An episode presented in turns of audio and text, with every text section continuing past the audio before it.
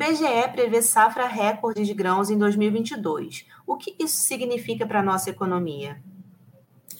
Ana, primeiro, prazer sempre falar com o Instituto Millennium, está sempre antevendo as coisas aí para o futuro. Então, é, prazer estar com vocês. É, o IBGE, é, na nova previsão e análise de safra 2021-22, está prevendo que a gente praticamente atinge 290 atinja 290 milhões de toneladas de grãos, perante 255, 257 eh, no, na safra 2020-2021, onde fomos muito prejudicados pelo clima. Principalmente a safra de milho teve uma, uma, uma, um prejuízo de 15 milhões a 20 milhões de toneladas em função eh, climática. E agora Estávamos com uma perspectiva complicada de chuva, mas parece que, graças a Deus e a São Pedro, está tudo correndo bem. Então, estamos aí com uma perspectiva de quase 290 milhões de toneladas de grãos. O principal motivo para isso não é agora, não começou hoje. Começou lá nos anos 70. Temos que destacar aqui o ministro Cirne Lima, em 1970, criando um projeto para a existência da Embrapa, a Empresa Brasileira de Pesquisa Agropecuária.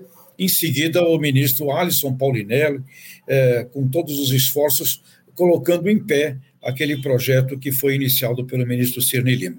E a partir daí o Brasil desenvolveu algo fundamental, que foi competência, conhecimento, ciência para a utilização uh, da agropecuária neste ambiente tropical onde até 1960, 65, 70, nós éramos importadores de praticamente tudo, só exportávamos café, cacau, açúcar, importávamos todos os alimentos e a partir disso nos transformamos principalmente com a competência de trabalhar no cerrado brasileiro, uma terra onde antigamente a frase era terra do cerrado nem dada nem herdada, né? ninguém, ninguém queria. Então, com a ciência, o conhecimento e com valorosos agricultores, tivemos uma migração dentro do país extraordinária de, do sul, sudeste, eh, nordeste para esse, esse eh, eh, Brasil do cerrado, e a partir daí desenvolvemos uma grande atividade, principalmente na área de grãos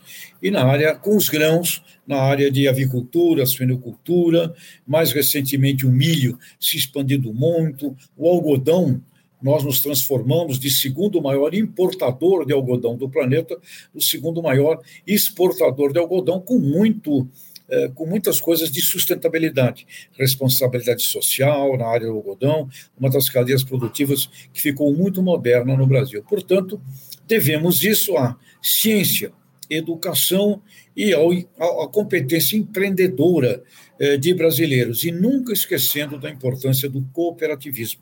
As cooperativas brasileiras representam quase 55% de tudo que é produzido no Brasil.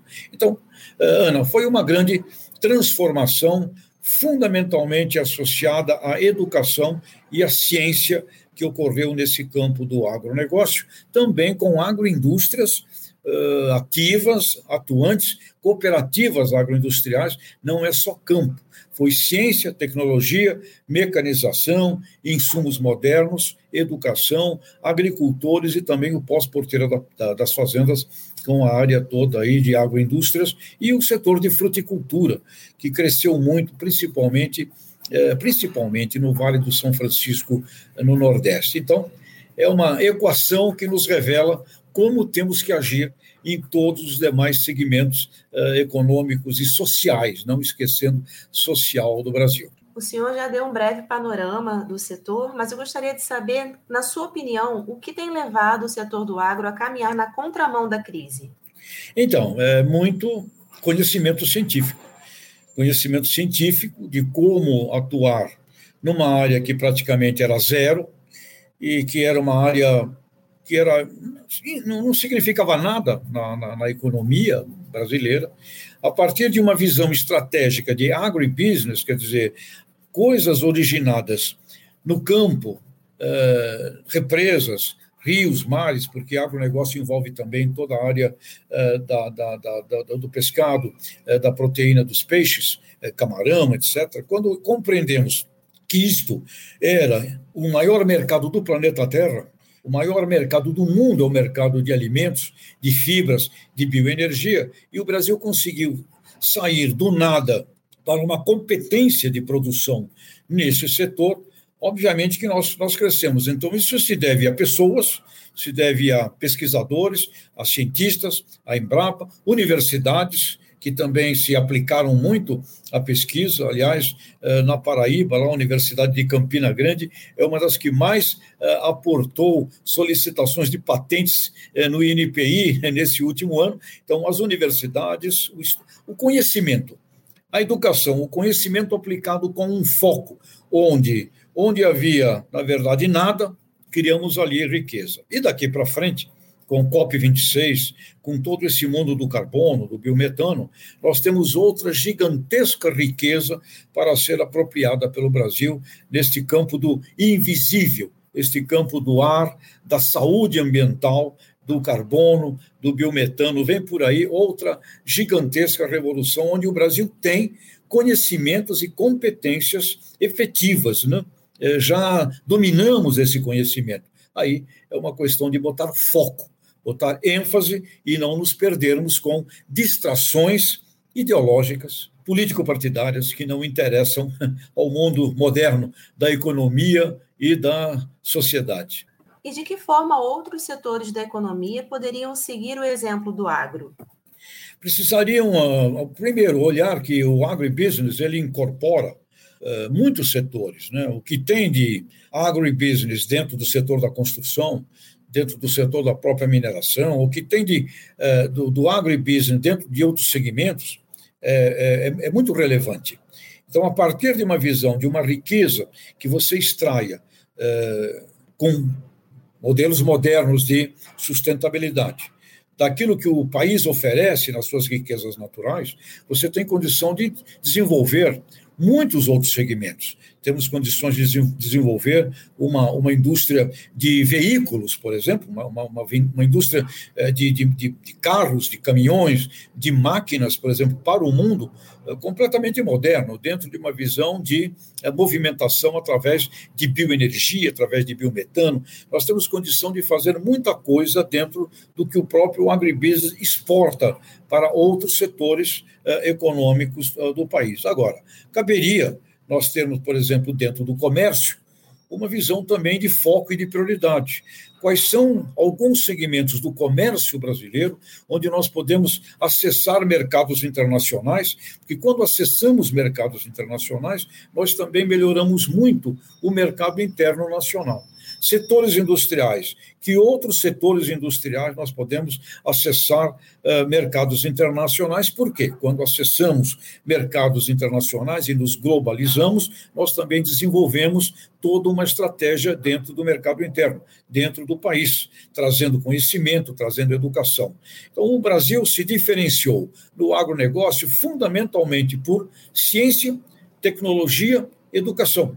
A mesma coisa é importante para os demais segmentos eh, de outros setores industriais. Olharem no agronegócio o que foi feito e adaptarem essa mesma, essa mesma visão para os seus setores. Mas começa com competência científica, tecnológica e foco um foco de empreendedorismo, onde, no campo do agro, Contamos, como já disse, muito com as cooperativas. Nos campos não agroempresariais, o cooperativismo também tem uma, uma, um relevante papel em toda a área, por exemplo, de energia, de saúde, né? Eh, que, é, que é um segmento extraordinário a nível planetário, o movimento da saúde, o movimento do meio ambiente eh, e todos esses aspectos também eh, de cooperativas de trabalho, etc. Ou seja, como disse Peter Drucker, não existe país subdesenvolvido, existe país subadministrado.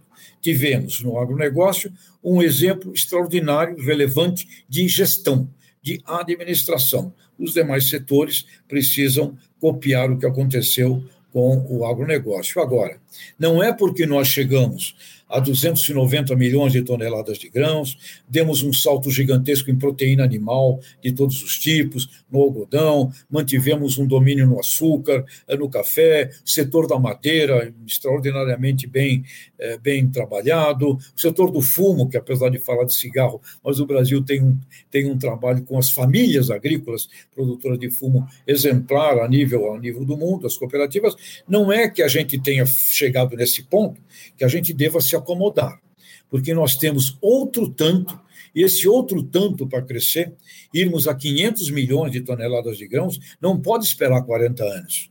Tem que acontecer nos próximos 10. Então, nós temos que acelerar gigantescamente aquilo que nós já sabemos para atingirmos, no mínimo, 500 milhões de toneladas de grãos. Isso vai exigir estruturas de armazenamento, estruturas de logística, capital para financiamento, 5G, eh, sinais eh, de computadores, de internet para gestão moderna no campo e, principalmente, vai exigir agroindústria.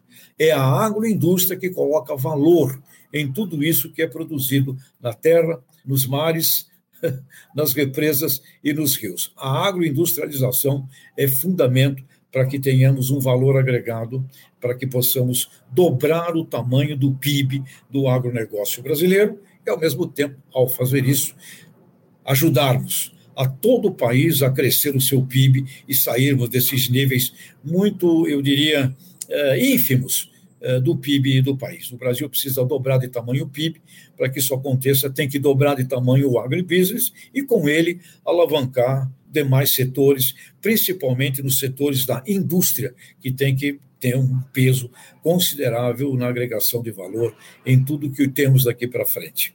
E agora, para a gente encerrar, o que nós podemos esperar do agro nos próximos anos? É o que eu tenho trabalhado muito, dobrar de tamanho. E esse dobrar de tamanho significa todo o potencial que nós temos, onde nós somos pequenos. Nós somos pequenos sem precisar ser. Nós somos ainda pequenos, por exemplo, no trigo. Importamos metade do que precisamos. Nós importamos cacau, importamos borracha. Nós temos um, um poder de trabalhar, crescer, multiplicar por 10 o tamanho da fruticultura brasileira. Nós temos possibilidade de dobrar arroz, dobrar feijão. Nós temos muito para realizar, por exemplo, na citricultura. Ah, mas nós já somos o primeiro do mundo em suco cítrico. Sim, mas qual é o consumo per capita da Ásia com relação a suco de laranja? Quase zero. Nós temos marcas a trabalhar, a desenvolver no mundo. E quando acessamos o mundo, como disse e repito, nós estimulamos extraordinariamente a dignidade de vida aqui do brasileiro, criando empregos, criando valor, criando educação e ciência. Do agronegócio, eu espero simplesmente dobrar de tamanho no antes, no dentro e pós-porteira. E quando olhamos o antes da porteira, que é ciência e tecnologia, nós somos dependentes em 85% de fertilizantes que importamos. Nós somos dependentes em grande parte dos princípios ativos dos químicos que nós importamos. Nós temos que desenvolver aqui no Brasil uma estratégia de segurança de tudo aquilo que tem que existir para que você possa fazer a agropecuária. Então, é muita oportunidade industrial, de comércio, de serviços. E quando vamos para o pós-porteira, agroindústrias, o setor agroindustrial brasileiro, o setor de alimentos e bebidas do Brasil, que já representa 25% de toda a indústria brasileira, ele tem que dobrar de tamanho. E ao fazer isso, acessando mercados internacionais e mesmo consumos per capita muito baixos ainda no Brasil, por indignidade de acesso à renda, nós temos aí uma oportunidade de ouro. E eu vejo que o agribusiness é o setor, o mega setor, o macro setor da economia e da sociedade do Brasil que tem a missão de dobrar de tamanho. E se ele dobra de tamanho, ele vai melhorar consideravelmente o PIB do Brasil, consequentemente com agroindústrias pequenas, inclusive, pequenas agroindústrias, pequenos comerciantes, ele significará uma distribuição de renda com cooperativismo para o país todo, e isso impactará todas as demais indústrias eh, que estarão farão parte desse cluster eh, em torno do agronegócio brasileiro. Então, o agro tem uma missão muito relevante nos próximos 10 anos do nosso país.